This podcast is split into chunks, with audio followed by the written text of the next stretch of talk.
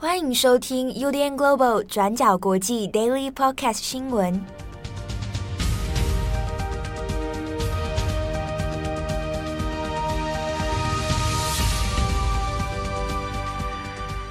Hello，大家好，欢迎收听 UDN Global 转角国际 Daily Podcast 新闻。我是编辑七号，我是志宏。今天是二零二一年八月三十一号，星期二。好，那第一条新闻，我们还是要来看一下阿富汗哦。那在阿富汗当地时间三十一号呢，那美军也已经完成了撤离的行动哦。那这个从二零零一年以来，这个陷入一场苦战的这个阿富汗战争哦，在此画下句点。不过，当然这个过程当中还是有非常多难解的问题哦。那美军是不是就这样走了之后，事情就全部结束了呢？好，那我们这边先请正红来跟我们来讲一下这个最后的一段撤离行动。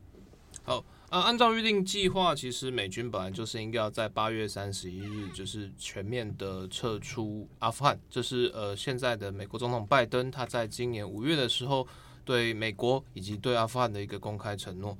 那本来这个撤军计划呢，在就是呃喀布尔沦陷，也就是塔利班重新掌权之后，有一度遇到了一些就是波动跟混乱。但直到就是上个星期为止，就是美国已经很明确的跟所有的盟邦来讲说，就是那是八月三十一日，就是美军撤离的最后期限。只是因为就是整个在喀布尔沦陷之后的一个大量的阿富汗的难民，或者是说在地的盟友要往美国或西方世界逃难，以及就是因为就是匆促的撤离行动，以及就是阿富汗政府的过快的沦陷跟失失序哦。让就是阿富汗境内本来也大概有一万五千到一万八千名的美国公民就困在四四面各地，而相关的撤离行动一直持续，就是从一开始的可能每天几百人，持续到最高可以撤一日可以撤离两万两千人左右。那直一直到就是这个星期天，外界对于美国的撤军都以为说他们会维持到就是最后的一刻，就是因为。拜登之前有讲过，他最后一刻大家以为是可能是八月三十一号的，可能晚上十一点左右，那争取更多的时间，然后尽可能的把所有的美国公民，就是能撤一个是一个，能救一个是一个。那可是，在就是八月三十日当地时间的礼拜一深夜十一点五十九分，那最后一辆的美国 C 十七呃空中霸王运输机，那就这样子离开了阿富汗。相关的撤离行动虽然是符合就是美国之前的预期，就是你在八月三十一日之前就离开，但是八月三十日深夜就提前先走这件事情，其实呃还是留下了大概十二到二十四小时的提前真空。等到美军撤离之后，那美国国务院也发表了紧急记者会，由就国务卿布林肯呢亲自出来对大家说明。呃，截至目前为止，美国在阿富汗境内还有大概四百名以上的美国公民还受困于各地。那同时，根据就是民间以及就是军方的一些初估，跟美军可能有一些合作关系，或者是可能持有就是所谓的特殊移民签证 （SIV） 的阿富汗籍公民哦，那目前可能还有六万人也是四散在阿富汗全国各地。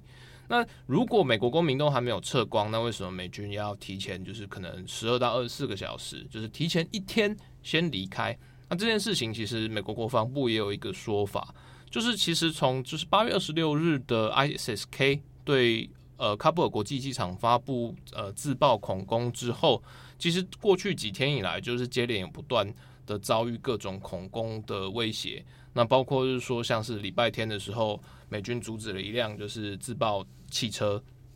那还有就像礼拜一的清晨，就是呃，喀布喀布尔机场其实遭遇了大量的火箭弹的袭击。那所幸没有造成人员伤亡，或者是说影响撤离航班的起降。在这个状况之下，其实随着呃现地兵力的逐渐撤退，因为呃，虽然美国在阿富汗的喀布尔机场驻最高驻有可能大概五千到六千名的美国大兵，可是随着时间的推移，就是军事的撤离需要一点时间，所以在过去从周末开始，部队其实就不断的不断的分批着在驶离。那当驻军的规模缩减，那加上就是喀布尔国际机场，它的地理位置哦，其实北方它面临的是一个可以俯瞰整个机场的山地，然后南方跟四面周边其实都是等于是现在喀布尔的都会区里面，就呃军事防守而言，基本上是没有办法呃可以妥善的来做防守。那就算可以防守哈，凭优势武力。那像是八月二十六日的恐怖攻击啊，自杀炸弹客混在平民里面，造成大量的死伤。那对于美军啊，或者是说就是呃美国政府的国际形象而言，都其实都是防不胜防的一个很沉重的风险与压力。相关的整个撤离行动，大概从周日开始逐变逐渐降级哦，就是整个起降的数字变少。那同时，像是英国啊、德国、法国，或者是其他国家的一些北约联军，他们都已经在周日以前都提前撤收，所以最后只有只剩下呃少量的美军在做断后任务。在这一段期间里面，礼拜一的时候，其实美军都还在打算，就是说要进行撤离到最后一刻。可是从礼拜一的中午开始，就是接连的十二个小时之内，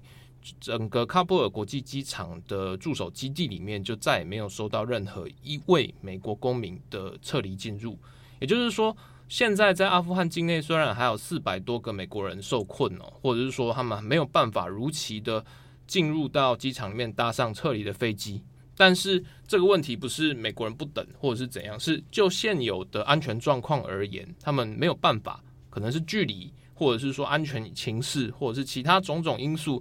在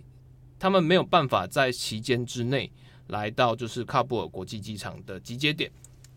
那这一方面当然也是跟就是美国国务院之前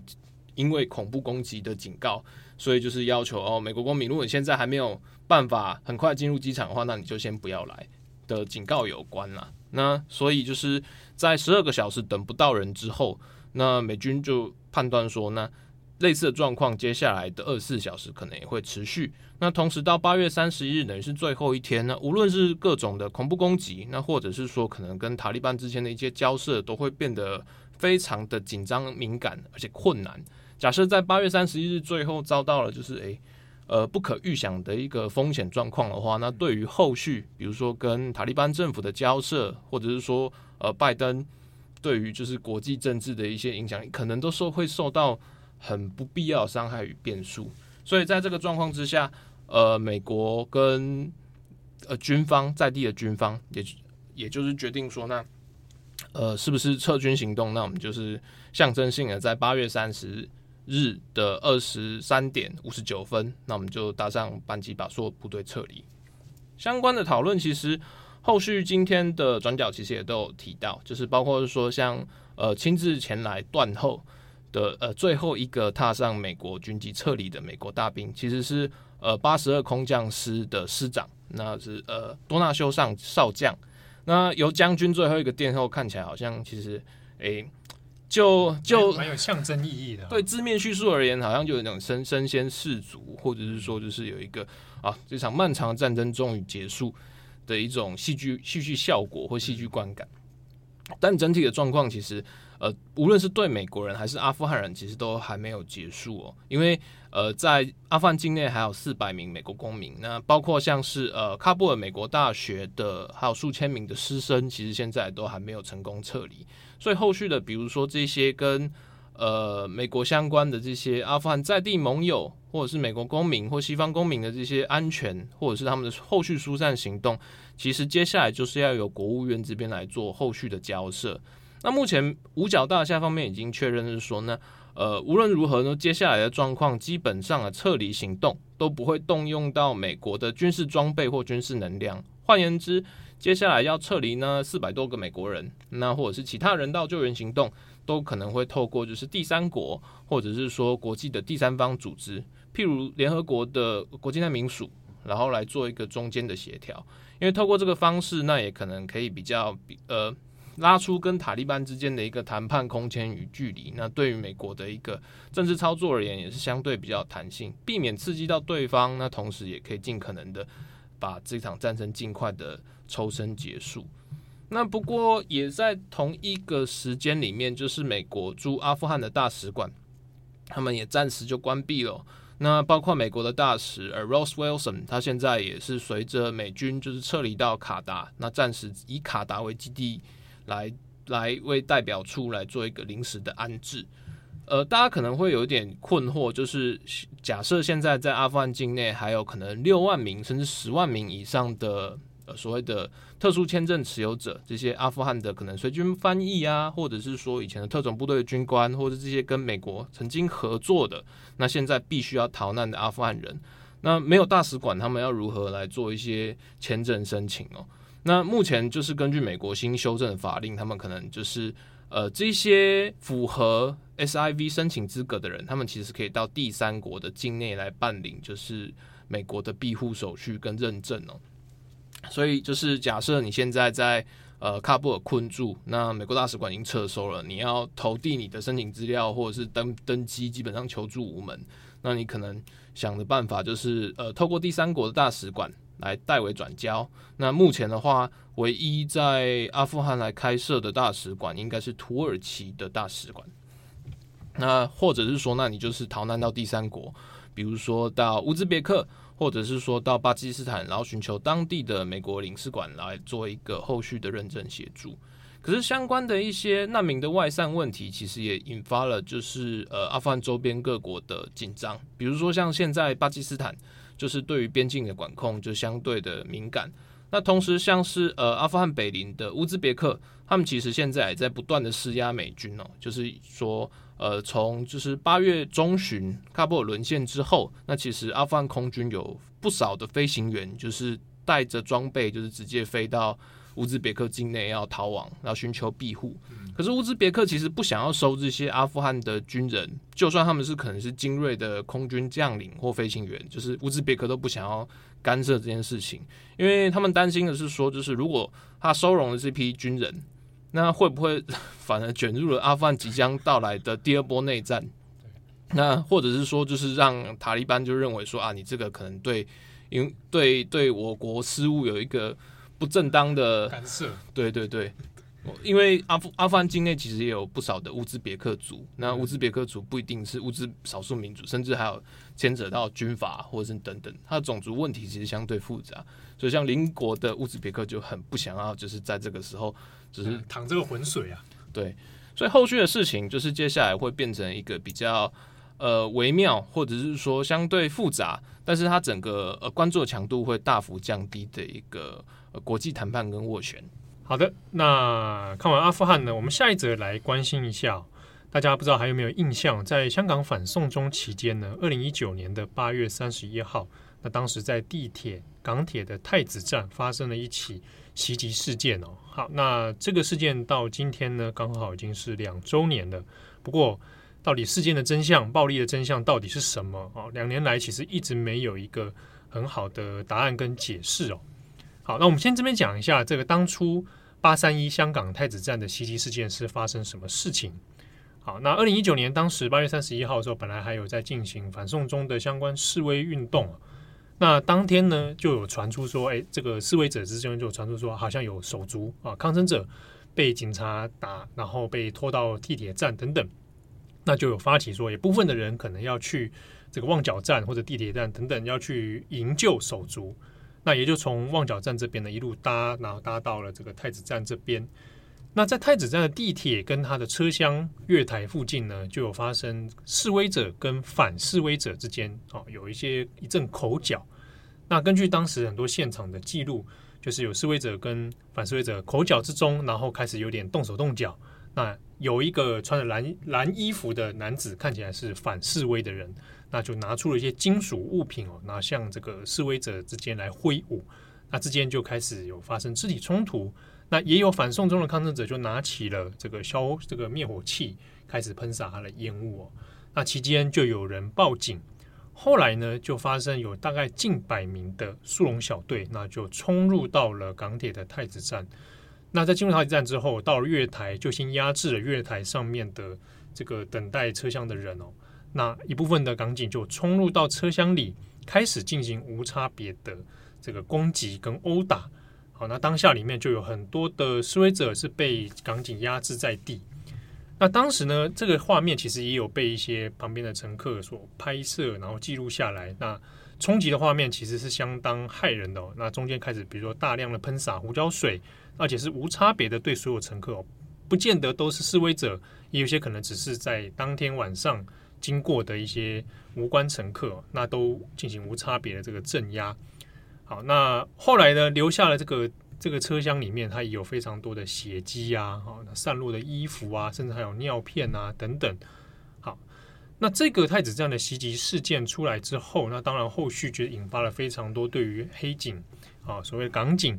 这个进行这个过度执法的一些争议啊。当然也开始传出很多的这个传言，比如说太子站当天有出现可能港警把人打死的这样的问题。那因为当下港警还有发生说他阻止他人去营救哦受伤的手足啊，所以各种的呃传言呢也就不胫而走。那相关的事件其实一直没有得到港府很好的解释哦，包括很多民众要求说当要公布当天太子站相关的监视录影画面等等，但是都是没有结果的。好，那虽然港府后来有公布了一部分的片段，但是始终没有把完整的内容公开。那至于说关于所谓的过度执法，或者是所谓打死人的传闻，那当然港警这边是一一概是否认的。好，那事件当然就随之呃，随着反送中的这个运动呢，那其实一直没有得到很好的结果。那到了一周年的时候，就去年二零二零年的时候，本来呢，大家大家还很多民香港民众还会到太子站哦，在周年的时候呢去做一些献花啦、哀悼啊，那同时也会希望说。哎，这个真相应该要尽速来公布。啊，那去年还有这样的活动，那港警其实也有出动来去做驱离哦。那到了今年二零二一年，事件已经过两周年，同时呢，国安法也已经上路了。那在今年的相关哀悼活动呢，目前其实就转去非常的低调。那连相关的媒体，比如说像立场新闻啊，哈，那其他网络媒体，针对这个事件的报道量哦，那也有相对的减少许多。好，那另一个这个让大家担忧的是呢，港府这边好说，根据港府的一些相关说法，有关于太子站是否有打死人，还有港警过度执法问题，那现在港府的说法是说，如果有在这样的传言的话，那它可能会涉及到国触犯到国安法，所以如果你有再去传这样的内容，那如果在现行的国安法之下，那你有可能是会被惩治的。那至于说，呃，相关事件的后续的真相调查呢？那港警这边的最新说法，那也只是说，当天八月三十一号，二零一九年八月三十一号所执行的一切行为都是正当的执法。那当中呢，有很多的民众，根据港警的说法是，他们手持着危险的这个物品，那可能会犯下一些过激的暴力行为哦，所以也有做了一些若干的拘捕。那之中有一个被起诉也被逮捕、被起诉的。这个民众呢，他最年龄是最小，只有十三岁而已。好，那相关的事件，其实，在目前的说法里面，那也就不了了之了。那港府这边也是认定这个事件并没有任何的疑点，也不会再做任何的调查。好，那即将就是八月三十一日之后，就是九月嘛。其实时间过得也是蛮快的，嗯、一年这样就哇，不知不觉就过去了。对啊，啊那。对，就是被是各种各种充满历史转泪点的八月三十一日。呃，对啊，那就这两个听起来我们好像很累的大叔哎。啊，本来就很累啊。对啊，那也没想到说，你看我们从五，我们那时候开始防疫在家是五月份嘛，嗯，好，然后就这样过去了几个月了。我现在感觉好像疫情稍稍有控制吧。我应应我好加大家祝福大家，对，祝福大家 还是留意一下，不要掉以轻心。好，那感谢大家的收听，我是编辑七号，我是龙，我们下次见，拜拜。感谢大家的收听，想知道更多详细内容，请上网搜寻转角国际。